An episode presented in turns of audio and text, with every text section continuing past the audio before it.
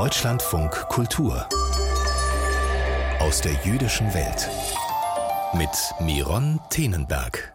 In Dresden soll ein jüdisches Museum entstehen. Immerhin gibt es trotz des langen jüdischen Erbes in Sachsen keinen prominenten, dauerhaften Ort, der sich der jüdischen Kultur widmet.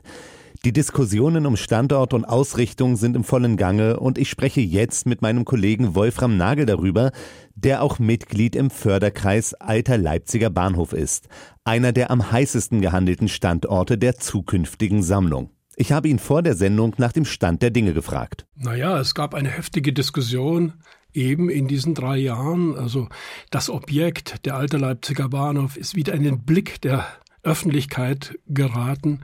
Also ein Bahnhof, ein Kulturdenkmal, wo natürlich 1942 die ersten Deportationen stattgefunden haben. Zunächst nach Riga, dann aber auch in die Vernichtungslager. Aber dieser Bahnhof ist eben auch ein wirklich wertvolles Kulturobjekt, Kulturdenkmal, Verkehrsdenkmal, denn es ist der erste Fernbahnhof in Deutschland gewesen von der Strecke Dresden-Leipzig. Und als solches Denkmal sollte dieser Bahnhof natürlich auch geschützt werden, aber er ist leider Ruine. Und vor drei Jahren wurde bekannt, dass es einen Eigentümerwechsel geben soll, also von dem großen Kaufhauskonzern Globus an die Stadt, an die Sachsenenergie möglicherweise. Ja, und dadurch ist diese Diskussion in Fahrt gekommen.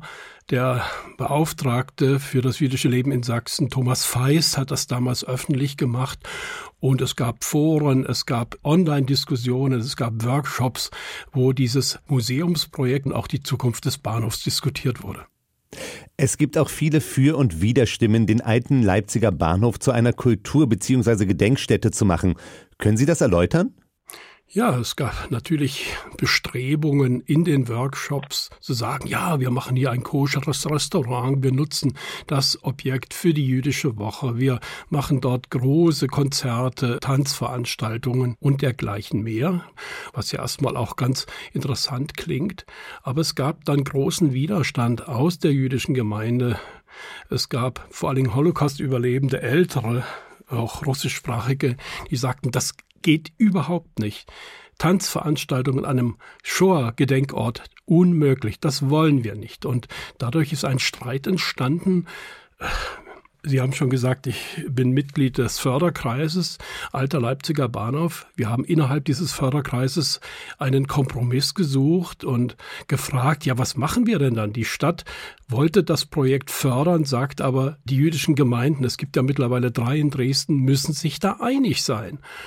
Und die Kompromisssuche war erfolgreich meines Erachtens. Also es soll jetzt ein Dokumentationszentrum werden, auch als Begegnungsort für Menschen, die sich für jüdische Geschichte und Kultur, auch Gegenwart interessieren. Und ich denke mal, das ist auf einem guten Weg.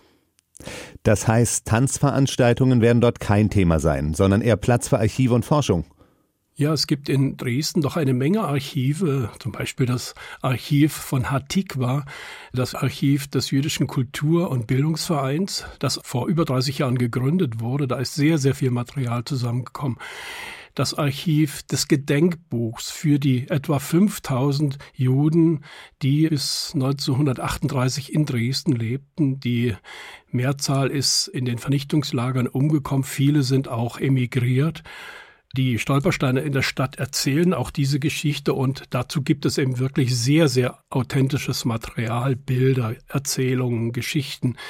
Und das sollte dort versammelt werden. Natürlich das Gemeindearchiv der jüdischen Gemeinde, das ja auch sehr alt ist. Und solche Dinge sollten der Öffentlichkeit zugänglich gemacht werden, aber auch der Forschung. Und dazu kann es natürlich auch Ausstellungsräume, Veranstaltungsräume geben, wo diese Begegnung eben stattfindet. Begegnungszentrum. Das ist der Schwerpunkt. In Leipzig soll auch ein jüdisches Museum entstehen.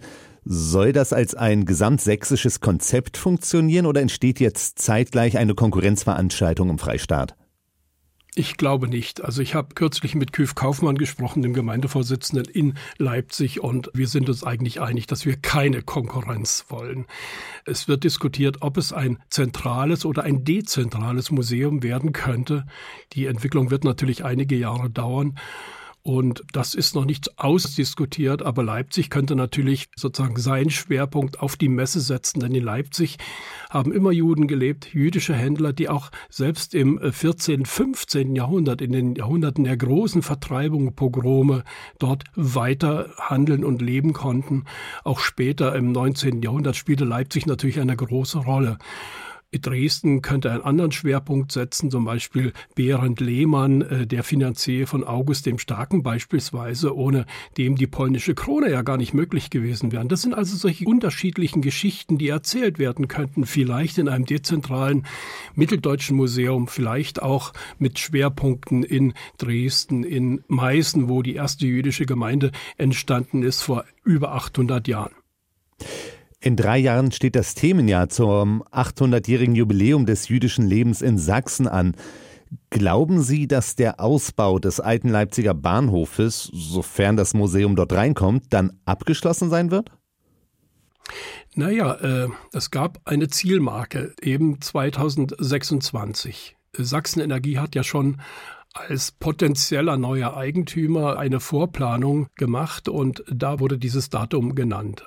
Aber ich glaube nicht, dass bis 2026 dieser völlig verkommene, ruinöse alte Leipziger Bahnhof restauriert sein wird. Aber das macht ja auch nichts. Man könnte 2026 in diesem Themenjahr dort eine Interimsausstellung machen, selbst in dem Rohbau oder auch auf dem Außengelände könnte man natürlich auf die Shoah-Geschichte hinweisen, aber auch auf die Industrie Industriegeschichte des 19. Jahrhunderts. Man muss ja sagen, dass der alte Leipziger Bahnhof genau in der Zeit gebaut und eingeweiht wurde, als die berühmte Semper-Synagoge in der Innenstadt gebaut und eingeweiht wurde, also 1840, also die Zeit der Emanzipation der Juden, auch in Sachsen. Ja, und äh, gleichzeitig könnten natürlich auch solche Interimsausstellungen in Görlitz, in Leipzig, in Meißen und auch in Chemnitz stattfinden. Chemnitz 2026, die europäische Kulturhauptstadt. Shoah-Geschichte, Industriegeschichte. Ein jüdisches Museum ist in Sachsen also dringend benötigt. Dennoch sind das sehr museale Themen. Was kann ein sächsisches jüdisches Museum denn noch ausstellen? Ja, der Bahnhof ist ja ein Symbol für das Reisen für die Migration, aber auch für die Emigration, aber auch für die Verbindungen zu anderen Städten in Europa beispielsweise. Also es gibt ja historische Beziehungen, aber auch ganz aktuelle Beziehungen zu den jüdischen Gemeinden in Böhmen, also in Prag, Teplice, aber auch zu den Gemeinden in Polen. Also wir haben Beziehungen zum Beispiel nach Wrocław, nach Breslau, die Verbindung zu anderen Städten in Deutschland, nach Berlin, nach Leipzig, um im mitteldeutschen Raum zu bleiben, Halle, Erfurt. All diese Beziehungen könnte man dort natürlich zeigen, erzählen, wie sie historisch entstanden sind, wie sie sich nach dem Zweiten Weltkrieg entwickelt haben. So ein modernes Museum ist ja kein Ort mehr, wo man vier Wände hinstellt und da in einer Vitrine eine Menorah zeigt oder so. Ein modernes Museum ist immer ein Begegnungsort. Für Ausstellungen natürlich, aber auch für Veranstaltungen, für Begegnungen der verschiedensten Art, auch interreligiöse Begegnungen, sollten dort stattfinden. Ein ganz modernes Museum ist das, was natürlich sicherlich dann auch online, was im Internet gezeigt werden kann, wo man die Exponate abrufen kann, die Geschichten sich auch abrufen kann im Internet, wo man virtuell die Menschen erzählen lässt, die vielleicht nicht mehr leben, wo es aber Tonaufnahmen, Fernsehaufnahmen oder sowas gibt. Sachsen ist auch quasi Geburtsstätte des sogenannten ultraliberalen chassidischen Judentums, die Rabbiner Akiva Weingarten mit seiner eigenen Gemeinde in unmittelbarer Nähe des Bahnhofes etablieren möchte. Inwieweit kann das auch Einfluss auf ein zukünftiges Museum haben? Möglicherweise. Es gibt ja gewisse Spannungen. Das ist nichts Neues in der jüdischen Welt, dass es Spannungen zwischen Gemeinden gibt.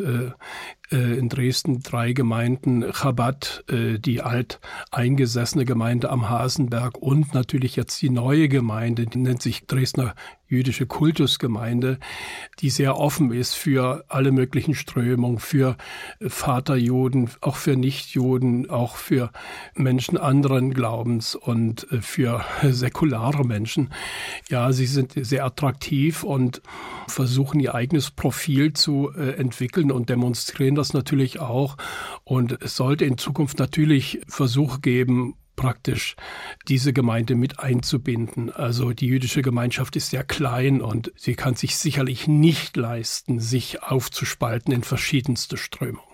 Ich sprach mit meinem Kollegen und Mitglied des Förderkreises Eiter Leipziger Bahnhof, Wolfram Nagel, über die Pläne eines jüdischen Museums in Dresden.